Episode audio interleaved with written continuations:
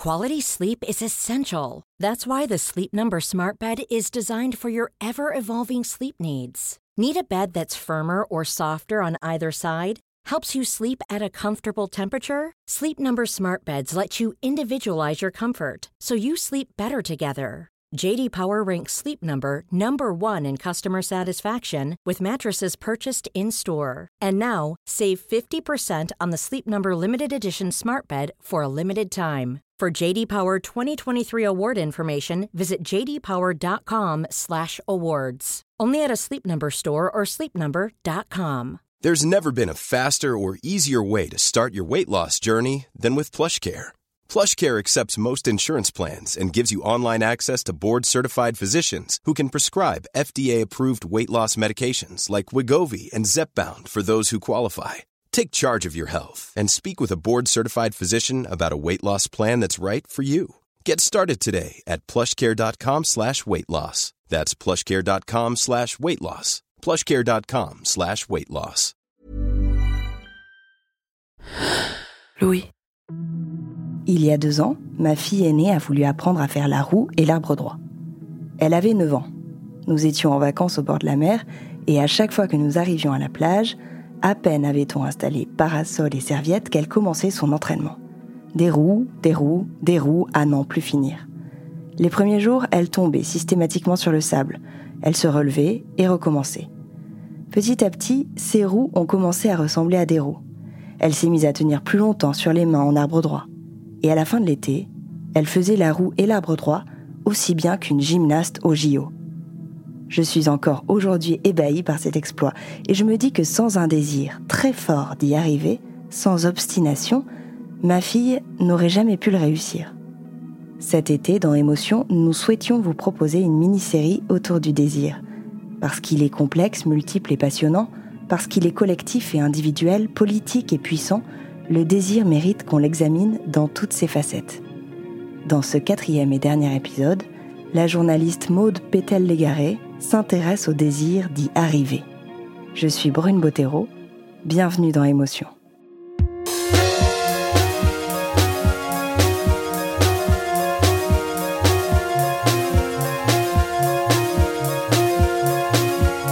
Si je devais résumer mon adolescence en une phrase, c'est ma mère qui me dirait, à la suite d'un vif échange entre mes deux grandes sœurs et moi, arrête de t'ostiner. Au Québec, parce que oui, je suis québécoise, une personne qui est obstinée, elle s'ostine. C'est une ostineuse ou un ostineux. Mais chez nous, c'est aussi synonyme d'entêtement.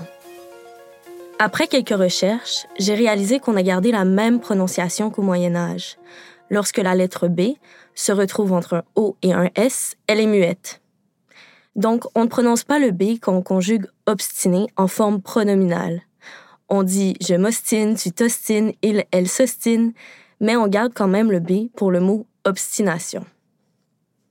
Bref, ma mère me disait constamment arrête de t'ostiner, car je l'avoue, je suis une grande obstinée. Je suis la plus jeune de ma famille, donc j'ai toujours voulu montrer que j'étais mature. Je voulais toujours avoir raison. Mais derrière cette carapace d'ado je sais tout, j'avais très peu confiance en moi. L'obstination, c'est de répéter des actions, mais en étant rigide, en manquant de souplesse. C'est plutôt négatif donc. Pourtant, quand j'étais jeune, on m'a souvent félicité pour mon obstination, mais dans ces cas-là, on parlait plutôt de persévérance.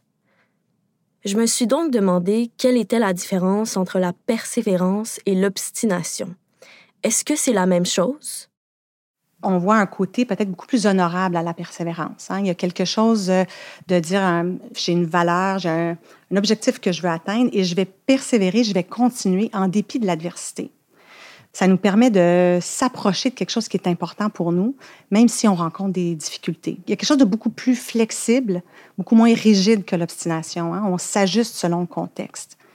Donc, dans l'obstination, je pense que justement, il y, a un, manque de flexibilité psychologique parce qu'on va continuer, même si on n'a pas le résultat. Ça nous empêche d'avoir un, de, percevoir les choses avec différents angles, différentes perspectives. C'est un peu comme un, cheval qui garde ses œillères, puis on ne voit pas tout l'éventail de possibilités. C'est donc ça, l'obstination? être têtu comme un âne, foncer droit devant, envers et contre tous, même qu'on va droit dans le mur? Mais en même temps, je peux pas m'empêcher de penser à toutes ces personnes qui ont tenu tête et qui ont finalement eu raison de le faire. Ces mêmes œillères, dont on parlait plutôt au sens d'aveuglement, peuvent nous permettre, cette fois-ci, en politique, de résister à l'injustice, d'être le mouton noir d'un troupeau qui suit machinalement son berger. C'est aussi ce qu'a remarqué Yolande Cohen. Elle est professeure d'histoire contemporaine à l'Université du Québec à Montréal et s'est spécialisée dans l'histoire des femmes et des migrations. Selon elle, l'obstination politique est essentielle pour faire avancer une cause. Elle énumère plusieurs femmes, dont Thérèse Casgrain, une pionnière du féminisme au 20e siècle qui s'est battue pour le droit de vote des femmes au Québec. Mais le plan politique, évidemment, il y avait une chose essentielle, c'était d'obtenir pour les femmes de la province de Québec leur droit de suffrage. Elle votait déjà au fédéral depuis 1918, mais elle n'avait pas un mot à dire dans les élections provinciales. Au Canada, c'est en 1918 que les femmes ont obtenu le droit de vote fédéral, c'est-à-dire au niveau d'Ottawa. Mais c'est bien plus tard, en 1940, qu'elles ont pu voter au niveau provincial, c'est-à-dire à l'Assemblée nationale du Québec. Face à l'opposition de l'Église catholique et de la sphère politique masculine, elles ont dû s'obstiner pour obtenir ce droit de vote. C'est beaucoup d'obstination en politique. Hein. Il fallait une rigidité extraordinaire et une détermination et une obstination déterminante. C'était pas rien. Il y avait l'Église et l'État qui refusaient de donner le droit de vote aux femmes. Ce n'est pas quelque chose d'anodin, ce qu'elles ont obtenu. Alors, elles ont été déterminées à organiser, à s'organiser elles-mêmes pour définir leurs objectifs, identifier les problèmes qu'elles avaient et surtout intervenir dans une sphère publique qui leur était à toute fin pratique fermée. Et ça a pris énormément, énormément d'obstination vraiment pour arriver à établir ces paramètres à partir desquels on va commencer à entendre leur voix. Donc, toutes ces femmes-là ont eu énormément de courage pour sortir des assignations de genre qui étaient très très rigides. Les assignations de genre, c'était toi, tu restes chez toi et tu ne parles pas de toutes ces choses-là. Et c'était vraiment ça qu'il fallait qu'elles transgressent. Et elles l'ont fait, elles l'ont fait à leur manière, des fois de manière révolutionnaire, des fois de manière euh, simplement en, écrivant, d'autres fois en, faisant des pétitions, d'autres fois. Donc chacune à sa manière a défini un espace pour les femmes. Aujourd'hui, on dit oui, le droit de vote a été octroyé aux femmes. Mais non, les femmes ont obtenu le droit de vote pour elles. Et pour la philosophe Myriam Révaud-Dallon, c'est justement ce désir qui se réalise dans la durée et cette capacité à mener un projet à long terme qui fait de l'obstination une forme de vertu. Le combat politique doit s'inscrire dans la durée. Mais rappelez-vous, l'obstination est un concept ambivalent. Elle peut être à la fois positive, en politique par exemple, comme pour l'obtention du droit de vote pour les femmes au Québec, ou en sciences lorsqu'elle permet des avancées technologiques, mais elle peut aussi être nuisible pour soi et pour les autres. Jason a 25 ans et lui aussi s'est acharné. Jason est le premier de sa famille à étudier à l'université. Il s'est récemment rendu compte qu'il s'était acharné pendant plusieurs années à suivre une filière qui ne lui plaisait pas du tout, ce qu'il regrette amèrement aujourd'hui. Tout avait pourtant bien commencé. Pour Jason, le chemin semblait tout tracé. Petit, il adorait bricoler, concevoir des objets, découvrir de nouvelles choses. Pour sa famille, cela ne fait aucun doute. Il deviendra ingénieur.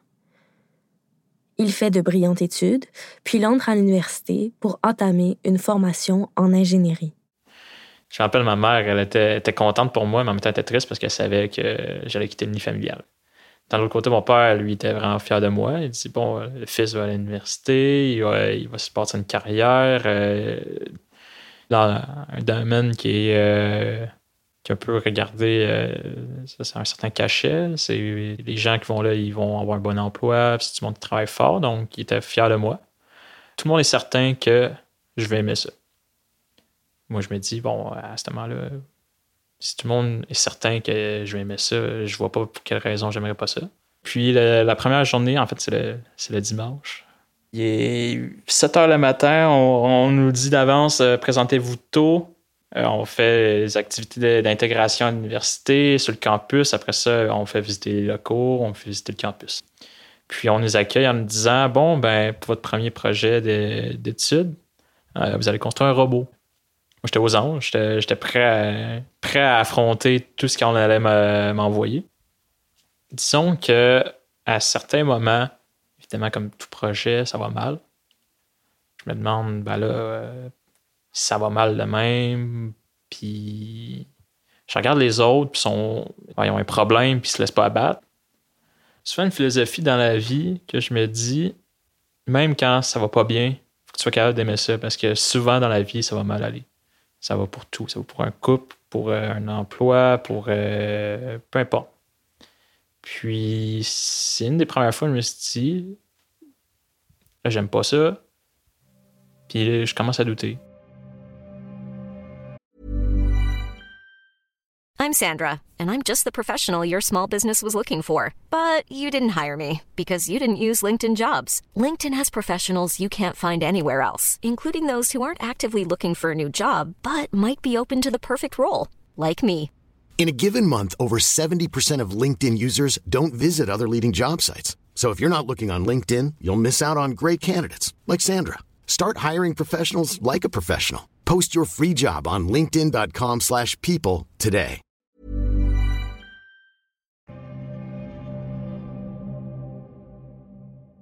Jason commence donc à douter de sa formation. Il voit que les travaux ne le stimulent pas autant que ses camarades, les exercices l'ennuient, il se demande s'il a fait le bon choix. Mais il continue malgré tout.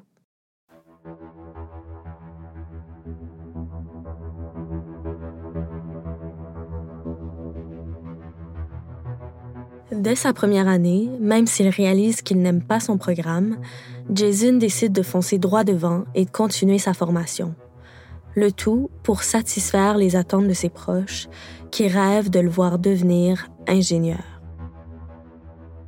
Pour la psychologue, Amélie Saïda, cette réaction n'est pas étonnante. Quand on est dans une situation inconfortable, notre premier réflexe est de vouloir lutter contre cet inconfort émotionnel. Ça s'appelle l'évitement cognitif. Donc, je pense que des fois, de s'obstiner, c'est justement parce qu'on réalise qu'il y a quelque chose qui ne fonctionne pas, c'est physiologiquement inconfortable, puis on a l'impression que si je, si je continue, je vais me sentir mieux, mais des fois, ça n'a pas nécessairement ce résultat-là. J'ai une famille quand même modeste. Je suis premier dans ma famille à aller aux éducations postsecondaires. Cette idée-là qu'un peu j'allais. J'ai un peu gaspillé le potentiel que j'avais à l'école juste un peu d'avoir de briser cette euh, le moule, cette case que je m'étais bâti au fil des années, ce chemin. Euh, ça me faisait vraiment euh, ça faisait une boule dans l'estomac. Je me disais que je pouvais pas je pouvais pas laisser tomber rendu là. Je pouvais pas briser cette identité que je me suis bâti pour X raisons, qu'il n'y a, pas, a pas raison au final, mais je voulais juste pas décevoir personne. Puis j'ai jamais vraiment échoué dans la vie. J'ai jamais frappé un mur. Puis j'ai l'impression de toujours repousser ce moment. Et j'ai peur. Je veux pas.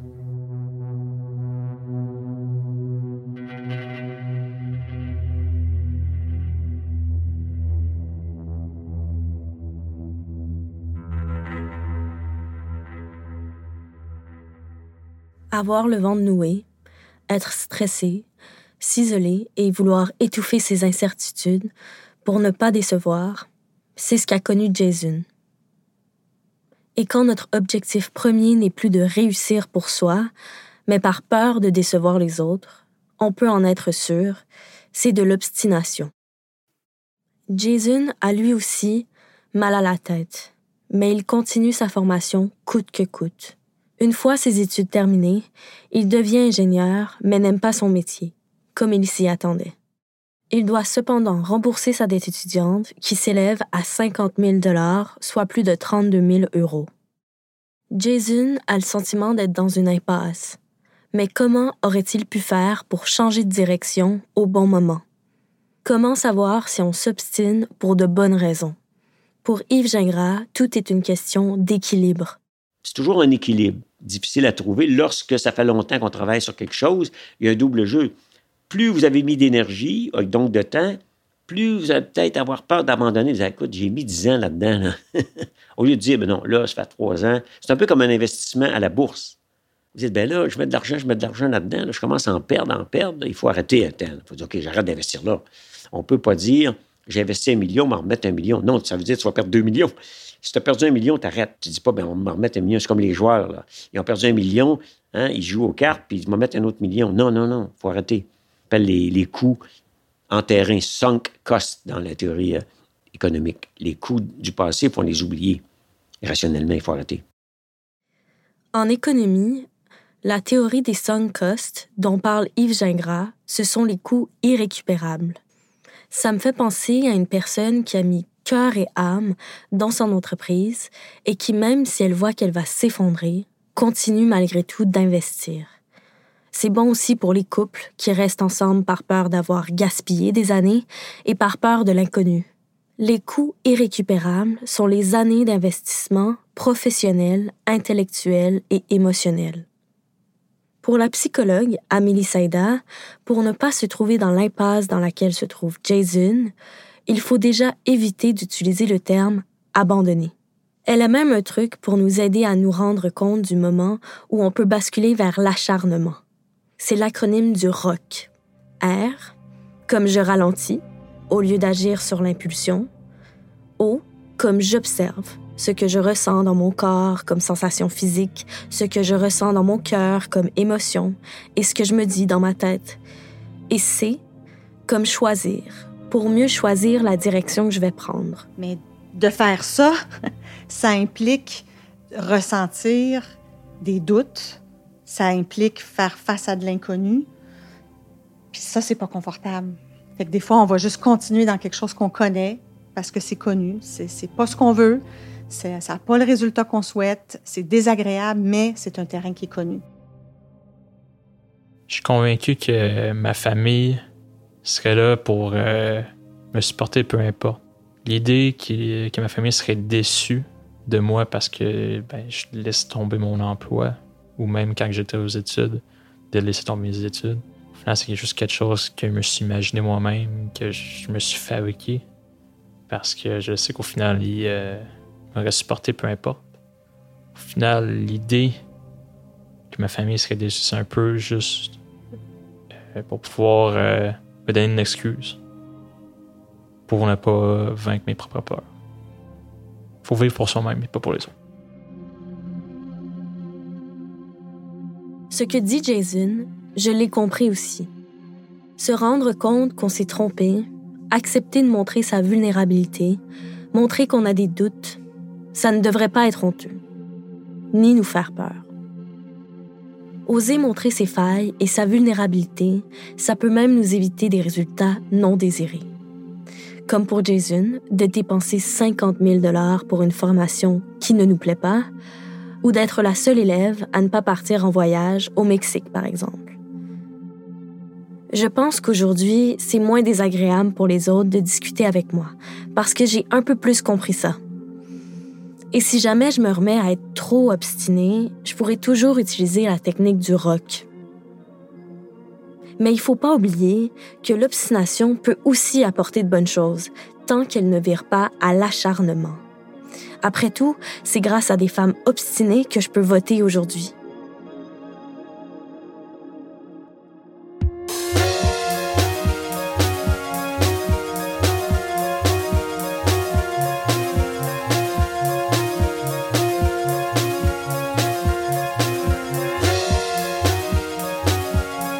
D'écouter Émotion. Pour ne manquer aucun nouvel épisode, abonnez-vous au flux sur votre plateforme d'écoute préférée. Cet épisode est tiré d'un épisode plus long diffusé le 14 décembre 2020. Il a été écrit et tourné par la journaliste Maude Pétel-Légaré. Elle vous faisait entendre les voix de Yolande, Jason, Émilie Seda et Yves Gingras. Vous pourrez retrouver toutes les références citées dans l'épisode sur notre site. Cyrielle Bedu était présentatrice et chargée de production. Bastien Lamour du studio Syllab à Montréal s'est occupé de l'enregistrement. Charles de Cilia a fait la réalisation et la musique. Jean-Baptiste Aubonnet était en charge du mixage et Nicolas de Gélis a composé le générique d'émotion. Le montage de la version courte que vous venez d'entendre a été fait par Rosalia MacArthur et réalisé par Jean-Baptiste Aubonnet. Camille Bichler était en charge de la production de cet épisode, accompagnée d'Elsa Berthaud. La supervision éditoriale et de production était assurée par Maureen Wilson. Émotion est un podcast de Louis Média à retrouver un lundi sur deux là où vous aimez écouter vos podcasts. Apple Podcasts, Google Podcasts, SoundCloud ou Spotify. Et puis il y a aussi tous nos autres podcasts Travail en cours, Passage, Injustice, Fracas, Une autre histoire, Entre ou le Book Club. Bonne écoute et à bientôt. Small details are big surfaces. Tight corners are odd shapes. Flat, rounded, textured, or tall. Whatever your next project, there's a spray paint pattern that's just right. Because Rust new Custom Spray 5 in 1 gives you control with five different spray patterns. So you can tackle nooks, crannies, edges, and curves without worrying about drips, runs, uneven coverage, or anything else. Custom Spray 5 in 1. Only from Rust Even when we're on a budget, we still deserve nice things. Quince is a place to scoop up stunning high end goods for 50 to 80% less than similar brands. They have buttery soft cashmere sweaters starting at $50, luxurious Italian leather bags, and so much more. Plus, Quince only works with factories that use safe, ethical, and responsible manufacturing. Get the high-end goods you'll love without the high price tag with Quince. Go to quince.com/style for free shipping and 365-day returns.